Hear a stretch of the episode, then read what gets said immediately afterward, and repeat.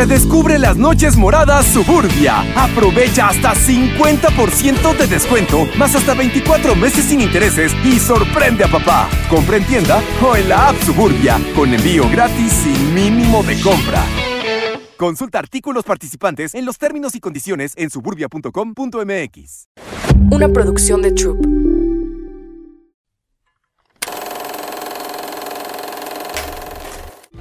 Hola, yo soy Carla Cardona y esto es Querida Valeria. Querida Valeria, poner límites será muy probablemente un reto en tu vida. Cuando las personas somos dadivosas por naturaleza o muy generosas, es muy importante que establezcamos límites porque los avaros y los egoístas no los tienen. Es una característica muy hermosa, única y necesaria para este mundo individualista, pero nunca pierdas tu poder. En el camino a poner límites te darás cuenta que a quien primero debes establecerle un límite para no ponerse en situaciones en donde sea más fácil quitarle su poder es a ti misma y después a los demás. Los pondrás torpemente al principio y después irás amaestrando el arte de ponerte y poner límites a las personas. Pero ¿qué crees? Serás libre. Construirás tu mundo con tus reglas y a tu manera dejarás de sentir culpa poco a poquito hasta que te adueñes por completo de ti. Querida Valeria, en este mundo no existe la perfección. Todos estamos improvisando y aprendiendo en el camino. Y deseo que en este camino de poner límites te tengas mucha paciencia y autocompasión. No te sueltes. Bienvenidos a un episodio más de Querida Valeria. En este episodio hablaremos de los límites, y con una historia personal te iré contando poco a poquito un poco de conocimiento y consejos para que no mueras en el intento de poner límites. Buenos días, buenas tardes, no sé en qué momento del día me estés escuchando, pero quiero darte la bienvenida desde el corazón, desde un lugar muy seguro que para platicar de este tema que a todos y todas nos compete. General, generalmente el poner límites se asocia a un tema mucho más femenino, porque las mujeres Híjole, pues batallamos muchísimo en ponerlos. Por alguna razón, hay muchas razones detrás de no saber poner límites, ¿no? Pero antes de iniciar, quiero empezar contándote una historia personal que a lo mejor ya la has escuchado porque la he contado antes, pero me voy a dar el permiso de contarla con lujo de detalle en mi espacio que ahora he construido para mí, para poder eh, darle espacio a estas historias, ¿no? Resulta que un día, hace aproximadamente un año y medio, tal vez un poquito más, eh, estaba yo en Costco a las 11 de la mañana, era un viernes y me acuerdo perfecto. Eh, yo iba a hacer mis compras regulares, estábamos a punto de irnos a Valle de Bravo como cada fin de semana y estaba haciendo un gran súper, ¿no? El carrito estaba desbordándose. Y estaba en el área de las carnes, ¿ok? Quiero que pienses te imagines ahí en carnicería, ¿no? Y estaba esperando a que mi esposo me contestara porque él quería escoger las carnes desde el teléfono, desde una llamada, videollamada, ¿no? Y no me contestaba y no me contestaba y entonces dije, bueno, voy a esperar. Em, me voy a sentar en uno de los sillones que ya saben que Costco tiene mobiliario ahí y durante la pandemia estuvo cerrado, ¿no? Ponían algún, este, como alguna cinta para decir que no se puede o un letrero que dijera eh, no sentarse, evitar el contacto, etcétera, ¿no? Y entonces eh, ya había acabado esto, ya no había letreros ni nada, pero estaba muy reciente. Entonces, pues yo tomé la decisión de sentarme en un sillón, en lo que mi esposo me contestaba. Y en eso eh, empiezo a ver que una señora joven, unos que 48 años, 45, se veía, se veía guapa, un poco el aspecto a lo mejor mm, descuidado, se pudiera decir, como el pelo, o sea, la cara, o sea, como algo particularmente eh, que, no se me olvida, ¿no? Un aspecto de descuido personal. Y empecé a ver que empezó a rondarme en, un, en este eh, sillón individual que me había sentado, ¿no? Y empiezo a ver que me echa miradas raras, tenía unos ojos grandes y azules, y, me empezó a dar un poquito de incomodidad, pero dije, ah, seguramente es porque estoy sentada en el sillón y la gente que le tiene mucho miedo al COVID y tiene como está muy obsesionada con el tema, pues seguro va a decir, no te puedes sentar ahí o una cosa así. Yo eso fue lo que me imaginé, ¿no? Y en mis adentros dije, ay, qué flojera. Pero bueno, no me voy a quitar hasta que alguien, si alguien me quita, obviamente si viene el personal de la tienda, pues me va a quitar. Pero pues no ante una mirada bastante hostil, pues no, y además pues eso me estoy imaginando yo, pero pues no sé qué pasa por su mente. Entonces em, estaba ahí rondándome y empecé a ver que sacó su celular. Y cuando sacó su celular, empezó, pues yo me imaginé a tomar fotos y videos, pero yo no me quise dar demasiada importancia. Entonces dije, seguro tengo un producto atrás de mí y le está tomando las fotos al producto. Eh, quiero que visualicen más o menos, estábamos a 10 metros de distancia. Eh, con esta mirada penetrante y yo sentía que pues probablemente me estaba tomando fotos a mí, pero me quise hacer la mensa, la verdad, y dije, no, seguramente tengo algo atrás de mí y le está tomando fotos a eso. Y pasó, ¿qué será? Unos tres minutos después, veía que la estaba acompañando un señor. Em, a lo mejor su empleado o qué sé yo, pero se veía que estaba, la estaba acompañando, ¿no? Y, y en eso pasaron tres minutos y se acerca directamente a mí. no puedo creer que todavía me da nervios pensar en esto. Se me revuelve la panza. Pensé que ya no, pero sí todavía. Bueno, entonces se, acerca a mí con esta mirada hostil y les digo, era una mujer guapa. Y no lo van a creer, todo esto es así real, pero se sienten mis piernas. Se sienten mis piernas, abre las piernas así como de caballo y se sienten mis piernas, probablemente no con peso muerto, pero sí, e, evidentemente estaba invadiendo mi espacio, espacio vital, ¿no? Y su cara se pega contra la mía. Las dos traíamos el tapabocas. No sé, yo no recuerdo si yo, pero yo me acuerdo que ella sí lo traía. Y yo no recuerdo si lo traía o no. Pero se me pega así, nariz con nariz. Y, y me empieza a llamar por otro nombre. Y me empieza a llamar, digamos, eh, no sé, Julia. Eh, y me empieza a decir, ¿qué pedo, Julia? ¿qué pedo, Julia? Y yo, eh, a ver, y en ese instante, contexto muy rápido, pues yo estaba todavía estudiante de la carrera de psicología y justo estaba en una materia que se llama, que se bueno, sí, que se llama eh, eh, psicología de las crisis o ya se me olvidó, la tenía muy presente, pero bueno, es como todos estos protocolos que ocurren que para lo que los psicólogos se preparan para poder asistir en una crisis, ¿no? en ataque de ansiedad, de pánico, una crisis de alguna persona con psicosis, etcétera, ¿no? Y entonces yo dije, híjole, ya me tocó, o es una persona con bipolaridad o con esquizofrenia que evidentemente me está confundiendo, y se veía una mirada súper agresiva. Me choca utilizar la palabra loca, pero también lo podría usar para un hombre, ¿no? Como un loco, como una loca, como una bestia, si se le veía la mirada desorientada y muy agresiva, muy, muy agresiva. Por supuesto que yo estaba eh, súper nerviosa, pero pues estaba como, no entendía lo que estaba pasando y hasta yo creo que me reí un poco como risas de súper nervios y yo le decía, este, ok, porque tardó en decirme Julia, no nomás estaba ahí sentada encima de, yo, de mí y yo dije, seguro esto es una broma para empezar, eso, eso pensé, ¿no? Yo, eh, mm, este, ¿qué haces aquí? ¿qué hago? Volteé a ver si había cámaras. Dije, esto definitivamente es una broma.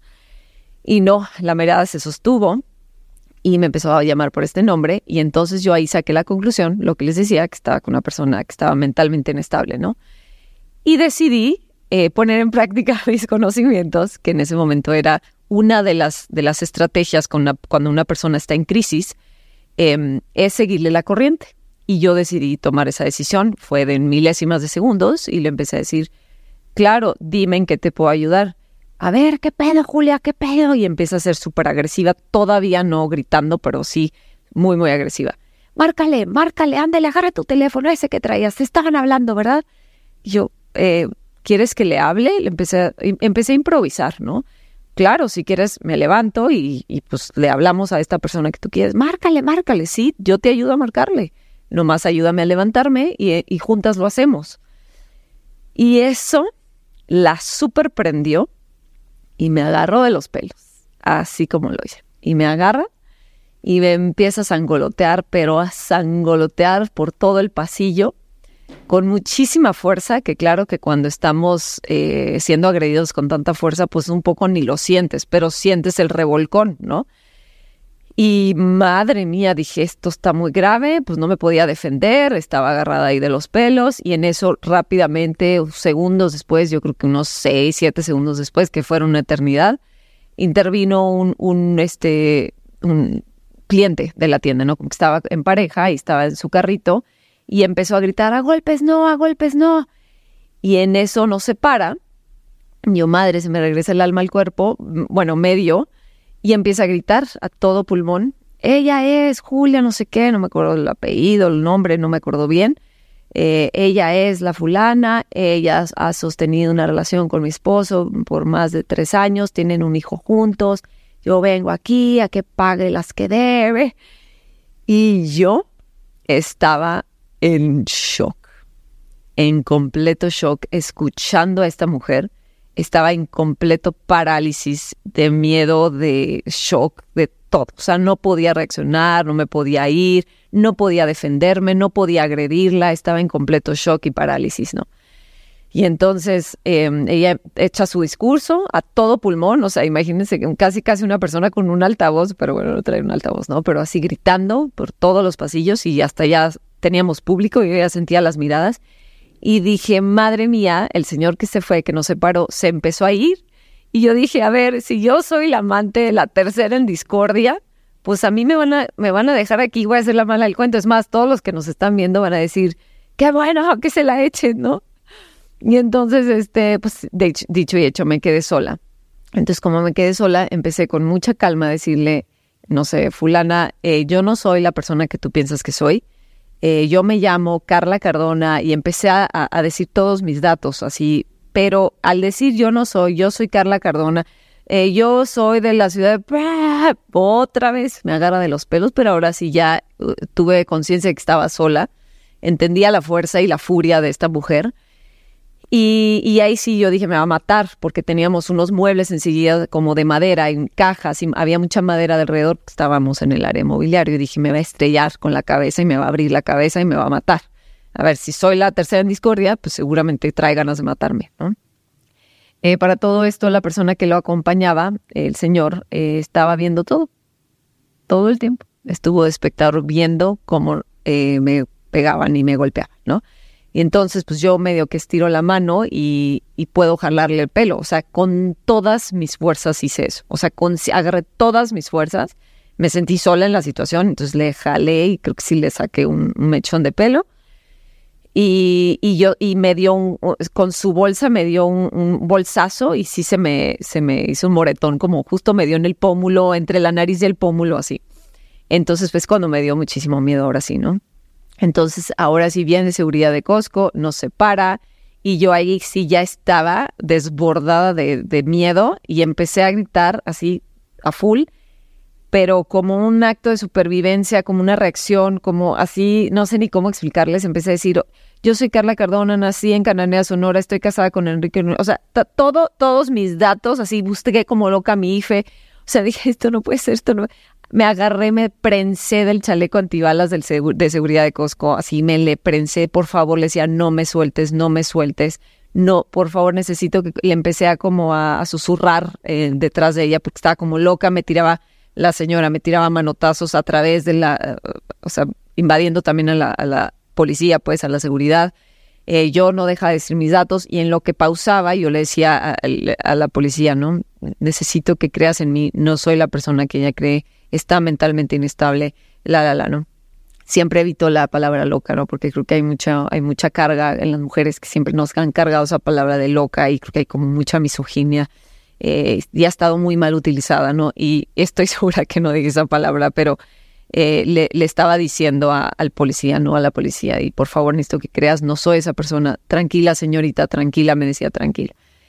Eh, em, ya, de lo demás fueron detalles, eh, al final se dio cuenta, medio que se dio cuenta, y yo lo que decidí hacer, eh, porque seguimos ahí unos 10 minutos más, ¿no? Entre que golpes y no, yo ya no, ya no me podía golpear, me tiraba manotazos, pero yo estaba prensada la policía. Logró separarnos y logró que se fuera, y yo en caja, como traía todo este carrito lleno, o sea, yo dije, no, no, no, a ver, ya estoy aquí, igual me voy a ir a bañar, o sea, necesito comprar entonces, todo lo que traigo, tenía una reunión y vamos a recibir muchas visitas. Entonces decidí llevarme mi carrito e ir a comprar todo. No sé, tengo flashazos de ese momento, de estar en caja, no sé ni qué me llevé, no sé con qué pagué, no tengo recuerdos de ese momento. Pero me acuerdo que al final me pide un empleado de Costco, me pide mi identificación y yo le dije, claro, te la doy y por favor pásame la de ella. Empecé a captar. Me dice, no, no, no, por seguridad no, pone, no podemos pedírsela. ¿Cómo por seguridad me la estás pidiendo a mí? No, eh, así como que nervioso y yo, hey, ahí, de ahí ya empiezan mis recuerdos más vívidos. Dije, no, no, no, no, no, a ver aquí qué está pasando. Le pides la identificación, no podemos, entonces regresame la mía. Y ahí sí dije, quiero presentar una denuncia, quiero que venga la patrulla. O sea, no pueden dejar salir esta mujer. Yo me siento completamente desprotegida. Yo me voy a ir a mi casa, yo no sé si esta mujer me va a seguir, yo no sé si me quiere matar, yo no sé si me quiere hacer, yo no sé, no la conozco, no sé en qué estado esté. Necesito que venga la policía. Em, esto empezó a suceder porque le hablé a mi esposo y él me aconsejó esto. Quiero que sepan que yo, Carla, lo que hubiera hecho es salirme, salirme asustada, ya que lo único que quiero es estar en mi casa, quiero estar, quiero sentirme segura. Pero él por teléfono me decía un montón de cosas, no te puedes ir de ahí. Todo empezó a, eh, a suceder a la misma vez, no, no crean mucho como el orden. Tengo así, les digo, estaba muy, muy, muy alterada. Y entonces empiezo a decir, no te vayas, espera la patrulla, no, que venga la patrulla, pero ya me voy, no te vas a ir, vas a presentar la denuncia, tienes que hacer esto. Él me estaba guiando por los pasos. Él es abogado, entonces tiene todos los conocimientos no te vas a ir de ahí, yo voy a llegar en tal eh, en, tanto tiempo, por favor, tienes que seguir los pasos, tienes que, yo solamente le repetí a la, a, la, oficial, pues todo lo que me iba diciendo mi esposo, sí llegó, sí nos metieron a la patrulla y decidí em, hacer todo el protocolo para, para poder denunciarla. Es importante que sepan lo que les estoy contando, de yo no hubiera hecho eso. Carla no jamás hubiera puesto ese límite. Yo lo único que quería es huir de ahí. Y ese ha sido mi mecanismo de defensa más grande, el que más me ha salvado la vida, pero el que también más me ha mantenido en el suelo, prisionera de mí, de mis miedos, de no saber poner límites. Es así, es como dicen, es mi rasgo tóxico. Y también sé que me ha ayudado este rasgo de huir, de evitar, de no confrontar, de no importa de, justificar al otro. Empecé, eh, como que me empezó una ola de empatizar con la mujer porque en el camino en la patrulla estaba muy desquiciada, estaba llorando, me seguía echando la culpa, me veía con una mirada horrible, nunca se me va a olvidar, creo que ahí siguen mis peores pesadillas esa mirada, eh, pero, pero la veía tan desajustada emocional y mentalmente que, tuve mucha compasión. Y en el fondo, yo sé que van a decir, híjole, Carla, estás estás o estabas muy mal. En el fondo, yo lo único que quería era abrazarla. Esa es la verdad. O sea, todo el tiempo me sostuvo una emoción de, ya quiero que regrese en sí, ya quiero que se dé cuenta que no soy y que se dé cuenta en dónde está en su vida. Y es esta necesidad mía de, ayudar, ¿no? Y de, pues, no quiero decir rescatar, pero pues un poco sí.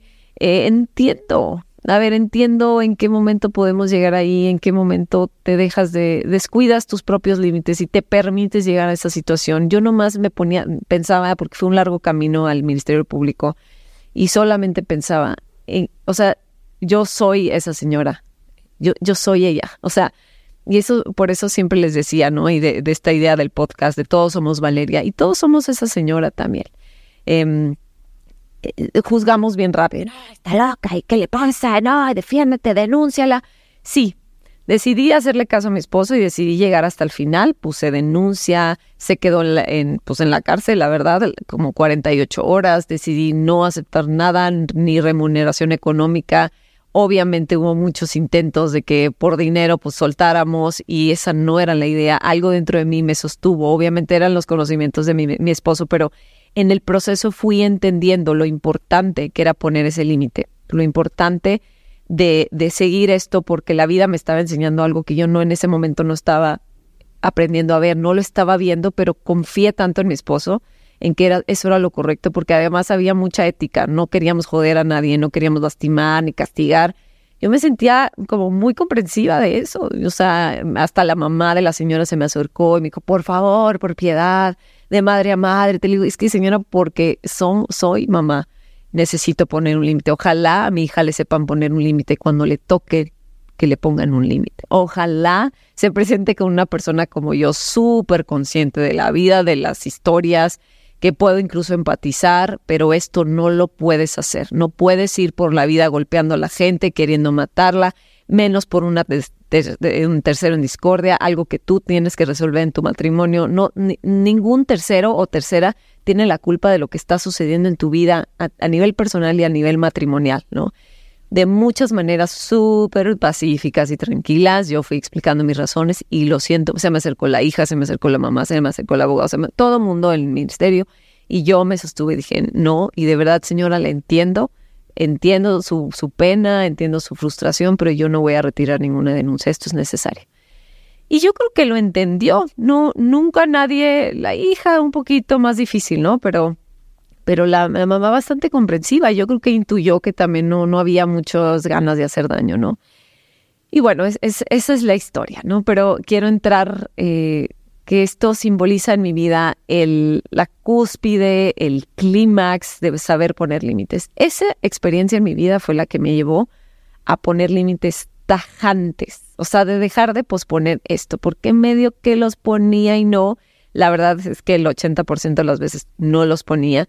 Y en ese momento, de la mano de una energía súper masculina, fuerte, eh, como tajante, estructurada, a cargo, así súper responsable, esa energía a mí me ayudó mucho, porque mi otra energía estaba muy dispersa, muy permisiva, permitía que los otros pasaran a través de mí, yo en momento estaba dispuesta. Yo le decía a mi esposo, por favor, ya hay que dejarla, pobrecita. Decía, pobrecita, vela, está totalmente, ve, pobre. El esposo le puso el cuerno, claro, o sea, todos estaríamos igual. La policía me, es que me intentaba convencer, señorita, pues no, es que usted estaría igual. Y yo, es que yo no estaría igual. Yo no me iría por la vida a golpear a nadie. Eso, esa es la verdad, ¿no? puedo empatizar en puntos, eh, como les dije ahorita, todos somos esa señora, ¿no? Porque eh, lo que representa el no ponerte un límite, ¿no? Que para allá voy a ir. Y, pero pues no, no se confundan, yo no voy a ir a gol. Si me, yo estuviera en esa situación, jamás, o sea, jamás me pondría en esa situación. O sea, yo iría con mi esposo a arreglar todo y si no, pues ahí se ven. O sea, yo no estoy dispuesta a ganar, a gastar mi energía, exponerme de esa manera, tanto físicamente como hoy en día las redes sociales. Yo no sé ni cómo nadie nos grabó, afortunadamente, porque qué penoso que ese video estuviera eh, circulando en las redes. Hoy estamos súper expuestos, ¿no? Pero bueno, ¿qué son los límites? Los límites, eh, a ver, físicamente son muy claros, ¿no? Tú estás en un cuarto y quieres entrar y pues no se puede porque la puerta está cerrada. Es algo que nos que nos limita literalmente, que nos impide la entrada de alguna manera, ¿no? Es donde termina mi espacio y empieza el del otro. Eso es un límite. Pero en cuanto a, eh, límites emocionales, eso sí nos cuesta. Eso sí están como muy desdibujados y no los entendemos. Una, les puedo decir porque no los enseñaron, sobre todo las mujeres, nos entrenaron mucho para ser estas niñas buenas, complacientes, educadas, que siempre eh, dan gusto a los demás. Tenemos, estamos muy ocupadas siendo buenas hijas, buenas esposas, buenas mamás, eh, buenas hermanas, buenas amigas, que nos descuidamos, ¿no?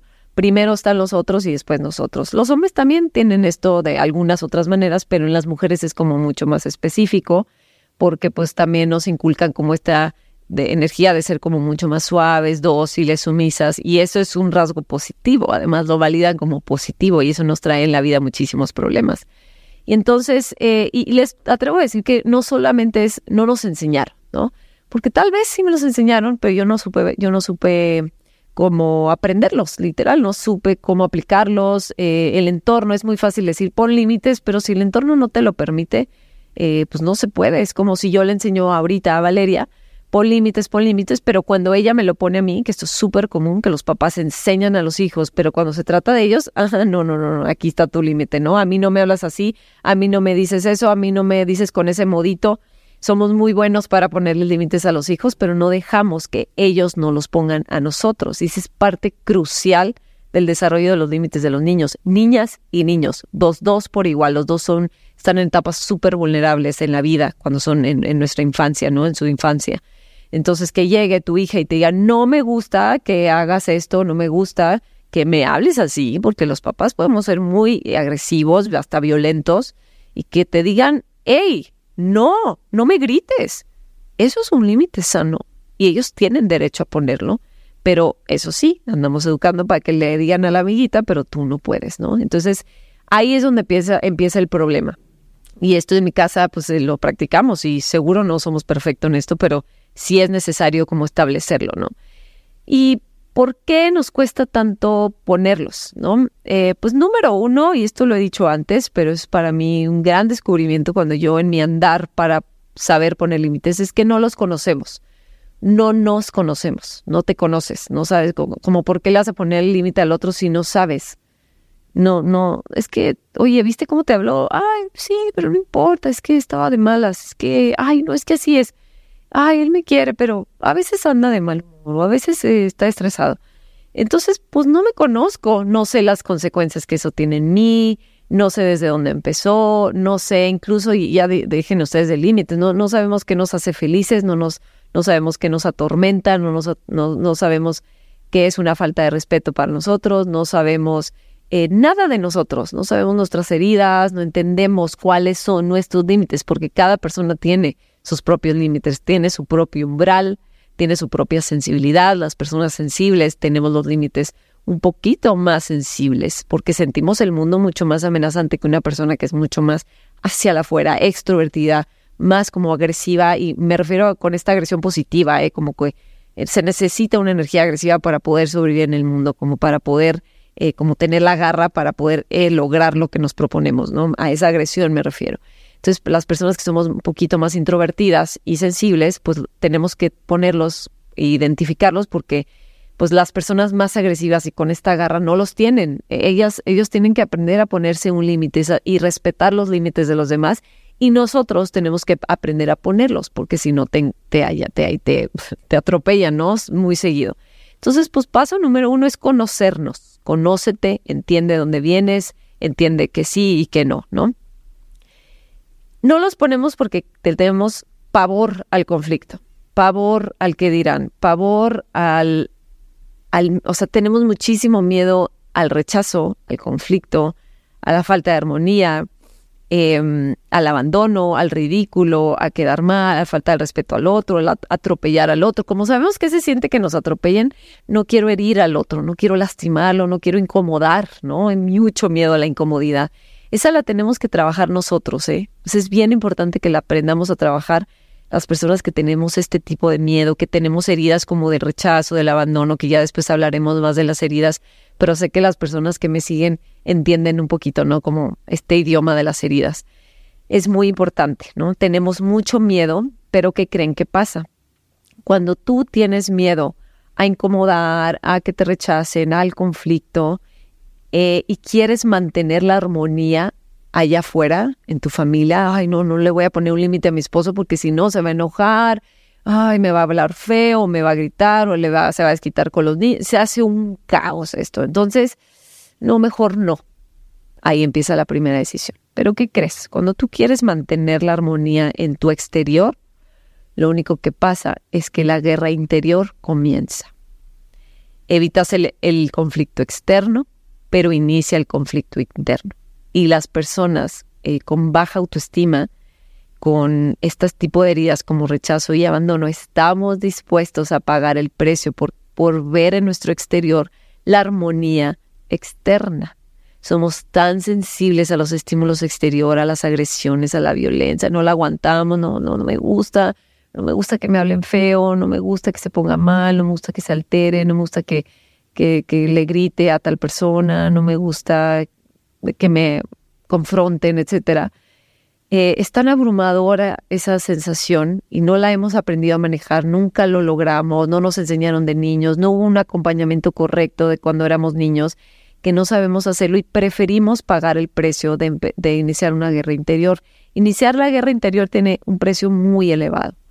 De verdad, inician procesos, y sé que suena como muy extremo, pero la depresión y la ansiedad tienen mucho origen aquí tienen mucho origen en el, tragar, tragar, tragar. Son personas que incluso hasta se enferman más, estas gripas, que están como más débiles. Em, eh, si no eras tímida, te empiezas a ser tímida.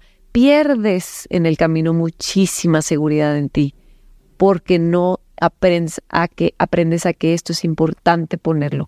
Muchas veces empieza de la afuera hacia adentro y otras cosas empiezan de adentro hacia afuera, hacia afuera, ¿no? Pero entonces esto es lo que empieza a pasar interiormente con nosotros, ¿no? Otra de las cosas es que queremos evitar la culpa. La culpa viene de esto que les estoy contando. Como sentimos, todos actuamos a como nosotros sentimos, ¿no? Entonces, si a mí me incomoda que mi jefe me confronte y me diga, eh, no estás llegando a los resultados, no es posible. Y yo siento que me quiero morir cuando me confronta. Yo percibo que todo el mundo está pasando por lo mismo. Entonces yo no puedo ir a decirle a mi compañera, oye, necesito que me cumplas, o a mi subordinada, o a mi hijo, o a mi esposo. Yo no puedo porque yo siento que ella va a sentir lo mismo que yo y andamos por la vida evitándoles a los demás sensaciones que son tan necesarias para la vida, para la vida como la incomodidad, como que pues sí, no somos perfectos, como que pues gracias a eso vamos a poder mejorar, si no nos lo dicen, no podemos mejorar, no podemos desarrollarnos, no podemos adquirir seguridad. Entonces andamos por la vida evitándole a todo el mundo un disgusto, una, eh, una herida, ¿no? Y entonces eso nos genera culpa. Pero el, hace poquito escuché un, algo que me encantó hoy, a ver si lo puedo rescatar y se los comparto por mis redes.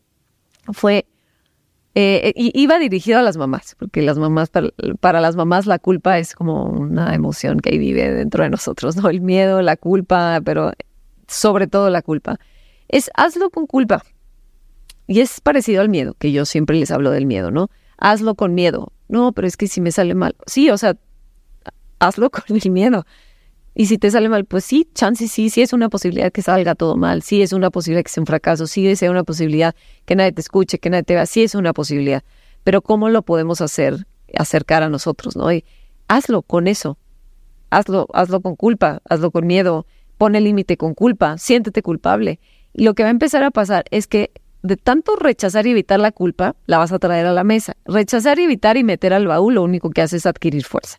Entonces, tú, si tú te sientas con la culpa y dices, bueno, ni más, o sea, voy a empezar a ponerlos porque, pues ni modo, o sea, como ya soy consciente, por eso les digo el autoconocimiento, que decirte que sí a ti, de no saber ponerte en límite, de no saberte decir que no, en mí empiezo a aprender lo que va a pasar, el precio que voy a pagar y quiero que empiecen haciendo ese ejercicio. No quiero que pongan límites todavía. O sea, síganle como están y empiecen a ver qué sucede en ustedes cuando no lo ponen. Si una amiga les dijo, ay, no, oye, que no sé, se quedaron de ver a las nueve y dijo, ay, voy retrasada, tengo que, voy a llegar a las diez, please, aguántame. Y tú ya tienes otra cosa a las diez y media, digamos, algo importante, a lo mejor te vas a preparar porque vas a tomar tu clase de crianza consciente, qué sé yo, no la que tú quieras, o de ejercicio, lo que tú quieras, ¿no? Y entonces, ¿qué pasa? Eh, no dices que no, le dices que sí a tu amiga y cancelas tus planes. Cancelas tu clase, perdiste tus 300 pesos que te costó tu clase, eh, o pues ya no pudiste ver la clase porque ya no están grabadas, entonces te perdiste de algo, ¿no? Por no poner un límite. Y entonces empiezas a ver qué pasa, no solo a nivel eh, consecuencia, como perdí mis 300 pesos, sino qué empieza a pasar dentro de mí.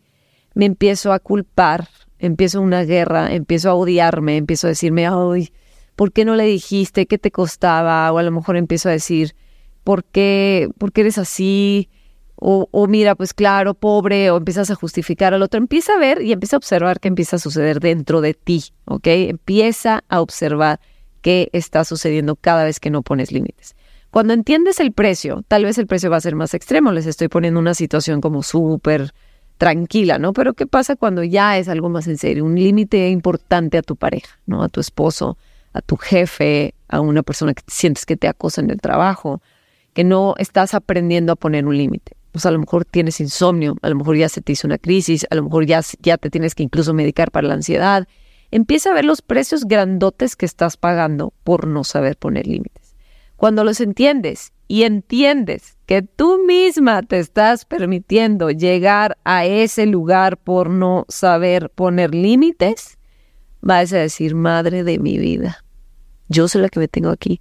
Pues las otras personas andan viviendo, manipulando, chantajeando, ver quién se deja. Esos somos las personas, esos somos los seres humanos, así somos. Quiero extenderle porque a mí me queda más cómodo todos lo hemos hecho. Ay, amiga, please, aguántame una horita más. Es que, ¿qué crees? Mira, ay, me levanté tardísimo. Y el kinder y no sé qué. Ay, ándale, te veo las Ay, ay, no seas así, ándale, vete. Claro que somos así. No entendemos el límite del otro. Y si el otro lo permite, esa persona me está enseñando cómo tratarla. Me está enseñando cuál es, cuál es su límite. Me empieza a enseñar que eso es ella. Que así se le trata. Que no se le respeta. Y no lo voy a tener consciente porque es mi amiga y la quiero pero pues inconscientemente el lenguaje no verbal de esa situación es que esa persona no se respeta.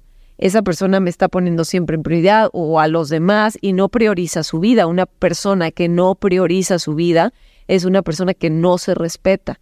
Y claro que tenemos que poner prioridad. A ver, si ese café es importantísimo porque quedamos de hablar, que de desahogarme, traigo una carga, claro que lo voy a posponer porque eso implica incluso, es una acción de autocuidado, es una acción de priorizarme ese desayuno con mi amiga, viene de priorizarme. Ah, entonces todo cambia. Pero si lo otro era la prioridad, mi clase, mi ejercicio, mi meditación, lo que ustedes quieran, entonces será completamente válido. Pero si yo no lo veo, si yo no priorizo, si yo no me pongo en primer lugar, nadie lo va a hacer y tenemos que entender hasta dónde llega nuestra responsabilidad.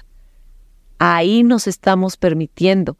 ¿Qué pasa? Cáchate en estos pensamientos como, pues es que sí, tal persona, mi esposo, es súper manipulador y chantajista y le vale, no le importan mis prioridades, no le importa mi vida, mis intereses, no importa que que yo quiero hacer ejercicio por las mañanas, le vale y siempre me pone las citas en la mañana y ya le he dicho, pero no me des caso, tal, tal, ¿no? Pon límites tajantes. ¿Quién se llevó ahí? ¿Quién no ha sabido? O sea, tienes que tomar responsabilidad. Tienes que saber decir, yo no lo supe hacer, no lo supe comunicar, estoy siendo demasiado flexible porque cada vez que me dice, ay, ándale, cita, te puse la cita a las nueve, ay, amor, pero es que tengo mi cita ándale, ya, ya, ya, mañana, ay, tú puedes, tú, tú, acuérdate que no trabajas, tú la puedes tomar tu clase a las 11, ándale, no seas así. Te atropellan. Violentan tu espacio. Abusan de ti de muchas maneras. Y eso se va acumulando, eso lo tienen que entender. Se acumula, se acumula y se acumula hasta que truena. Y tú vas a creer que tronó tu, tu matrimonio. Híjoles, que eso se va, va, en escala, va escalando, escalando tú vas a creer este matrimonio no funciona, mi esposo es un tirano, es el peor del mundo, es egoísta, la, la, la. No puedes decir eso hasta que tú no te hayas hecho cargo. Si tú no has puesto límites claros y decir, lo siento mucho, amor, te dije que tenía clase a las nueve, eh, te veo después de las nueve, yo salgo diez y media, lo que tú quieras después de las diez y media está bien pero que creen, ay, me da miedo en ese inicio de poner límites que para allá quiero ir. Es bien torpe y nos enojamos y creemos que es pelear y queremos que creemos que es decirlo gritando, es nada más cumplir tu palabra. Como decía Miguel Ruiz de los Cuatro Acuerdos, sé impecable con tus palabras, así como tus acciones. Si tú dices que no puedes a las nueve, sostente en la incomodidad de no puedo a las nueve. Así sea, me quedé conmigo de leer un libro a las nueve. Sí, eso quedé conmigo. Es conmigo. Es el compromiso conmigo. No, no puedo. No, es que lo mío es más importante, ya te... Lo siento mucho. No puedo. Y así, incomodando al otro, que tú, esa incomodidad ya no es tu responsabilidad. Tienes que entender, eso es problema del otro. No, es que mis amigas se enojan cada vez que les digo que no voy a ir a la fiesta, pero pues es que ellas hacen cuatro fiestas al mes y ya me cansé y se enojan cada vez que les digo que no. ¿Y de quién, de quién es problema ese? De tus amigas, de tu amiga, de tus amigas, de quien sea con el que te estés relacionando. No es tuyo. Tu compromiso es contigo, pero hasta que no lo veas, no lo vas a poder hacer y llevar a cabo. La incomodidad, el enojo, la frustración, em, todo lo que implique en cuanto a reacción del otro es problema del otro y ponte a pensar, ponte del otro lado. ¿Qué se siente cuando te ponen un límite? Yo ya aprendí a sentirlos, yo los agradezco. Cuando me ponen un límite, cuando la otra persona se pone un límite que indirectamente lo, me lo pone a mí, yo lo agradezco porque me recuerda mis propios límites. Me recuerda lo simple y sencillo que es decir no. O, o lo simple y sencillo que es decirme sí no es tan complicado, podemos desatar caos, podemos armar conflictos, sí. Pero, ¿qué preferimos? ¿Armar conflicto afuera o aquí adentro? Yo ya no estoy dispuesta a pasar por el conflicto interno, por mi caos interno. No tienen ni idea la cantidad de gente que me atropellaba, atropellaba, pasaba por encima de mí, permitía abusos, manipulaciones, chantaje, uy, bueno, hagan de cuenta que una presa fácil tan buena, pero tan buena, pero tan buena, que pues ya, ya rayas en otra cosa, ¿no? En, ay, pues es que ella siempre, ella siempre está disponible, con ella siempre cuentas, ella siempre te va a decir que sí, pídele a ella, ándale, ella siempre puede, sacrifica toda su vida, sus hijos, su trabajo, por estar ahí para ti. Y eso en el fondo te estás poniendo de tapete para el mundo, para tu jefe, que ahí sacrificas todo para poner, sí, yo lo resuelvo, yo lo resuelvo, yo lo resuelvo. ¿Y qué? ¿Y tu casa cómo está? ¿Tus hijos cómo están? ¿El desastre en tu casa? No, es que no es posible, mis hijos, y tengo un desastre, esto es un desastre, pero eso es no tener un límite. ¿Estás dispuesto a vivir con porquería en el desastre en tu casa? Eso es no tener, no ponerte un límite. Tú te lo pones. Yo digo, yo no quiero pasar por el caos en mi casa. Yo no quiero pasar por el caos en mi vida, dentro de mí, en mi mente. No estoy dispuesta a pasar por insomnio. Ya no estoy dispuesta a pasar por esta falta de armonía interna, por darte gusto a ti y a tus caprichos y a lo que tú quieres y a tus deseos. Pues ve con alguien más. Mira, como yo, hay de esas, hay miles. Pero yo ya no voy a ser así. ¿ok? Y así empieza a ser, tú ponte límite. ¿Cómo está tu casa? Voltea a ver. Eso es no tener límites. Endeudada, tu casa es un desastre, eh, porquerías por todos lados, suciedad, y no solo suciedad de tu casa, de ti misma, en abandono. Eso es no tener límites y estructura, es súper importante. Los límites y la estructura que creen nos dan libertad. Paradójicamente nos dan libertad. Nos dan libertad de ser, los límites nos dan esta libertad mental porque sabemos que es de aquí a acá y no nos da la ansiedad de tener todo a nuestra disposición. No nos damos el permiso de llegar a situaciones tóxicas, nocivas para nosotros. No, no, simplemente no me doy el permiso. Y por último, esto sí que me lo ha enseñado mi papá. Uf, es, él es bien tajante en eso. Y no crean, ¿eh? yo todavía le batallo bastante. En ponerle, ponerte límites y ponerle límites a las emociones. Hoy en día se ha hecho mucha conciencia con las emociones de lo importante de sentirlas, de validarlas, de darles espacio, de sentarte con ellas, de explorarlas, de dónde vienen. Incluso hay, hay terapias donde te invitan hasta a platicar con una emoción que me viene a decir que esta emoción, qué mensaje me viene a dar, ¿no? Pero algo entendido, porque eso es un balance perfecto. Existe un balance perfecto y, muy difícil de alcanzar, pero lo existe, pero existe, perdón que es ponerle un límite hasta dónde voy a sentir. Y me encanta porque dale cinco minutos al miedo. Así, dale cinco minutos a sentir el peor miedo de tu vida. Así que te va a cargar la fregada. Estás así, nervios, el corazón, ¿no? Los pensamientos intrusivos, catastróficos, todo va a salir mal, va a ser ridículo, me van a correr, ta, ta, ta, ta, ta. Pero da, pone cronómetro literal y después se va. Siguiente, ok, ya me voy a sentar con Carla, la empresaria, con Carla, la CEO, la que dirige esta máquina, ya me voy a sentar con ella. Ya le di cabida a mi miedo, ya lo entendí, ya entendí que es natural, que me está protegiendo, que me está evitando una, una, una escena de vergonzosa, qué sé yo, un montón de cosas me estará evitando. Pero gracias miedo, ahora sigue la directora, la que está a cargo de esta máquina, le toca abrir la boca. Date, date y esto a mí yo lo he tenido que entender mucho con la tristeza. Yo soy una persona que muy fácil contacto con la tristeza, con estas eh, emociones como más densas en cuanto a como pasivas, ¿no? Tristeza, depresión, eh, como la baja autoestima, todo esto que se va, que me va hundiendo, yo, yo lo tengo como muy familiar. Ha sido mi mecanismo de supervivencia por mucho tiempo, ¿no? Suprimir reprimir mis emociones. Entonces, pero les doy vuelo. Me doy el permiso de estar triste dos meses. Cuando no, no te des el permiso de estar en el sótano. Me encanta ese reel, ¿no? De, siempre terraza, nunca sótano. Terraza, terraza, terraza. Date, ponte el límite. Sí, voy a estar triste, sí, y eso también me lo, me acuerdo que mi mamá me dijo una vez que cortó con un novio, mi hijita me dice, me di dos semanas. Día 15 me levanté y dije hasta aquí. Eso es una persona que se sabe poner un límite porque después andamos por la vida en víctimas, culpando a todo el mundo, a tu ex, al jefe, ah, es que es bien mala persona, y todo esto se empieza a desatar. Así que los invito a que pongan límites. El principio es caótico, es torpe, no sabemos, pero poco a poco los vas practicando. Y es algo que vas a estar ensayando toda tu vida y te harás mejor cada vez eh, lo siento mucho, perdona a las personas que están a mi alrededor, estoy practicando y tengo derecho a practicar, espero no lastimar a la gente del camino, si tengo que lastimar a una que otra persona, obviamente no va a ser intencional y va a ser con mucha cautela porque las personas que, que son así, con falta de límites, son, son muy cautelosas en no lastimar a los demás. Eso es lo que las tiene faltantes de límites, ¿no? Entonces, si lastimas el ego de alguien más, la fragilidad, las masculinidades frágiles, la feminidad frágil, lo que andes lastimando por mundo ya no te corresponde. Ponte amorosamente un límite y síguele. Eso no puede haber mejor consejo en mi vida que ponte un límite. Gracias por haber llegado hasta aquí. Y nos vemos el próximo episodio. Les mando muchos besos y abrazos. Querida Valeria.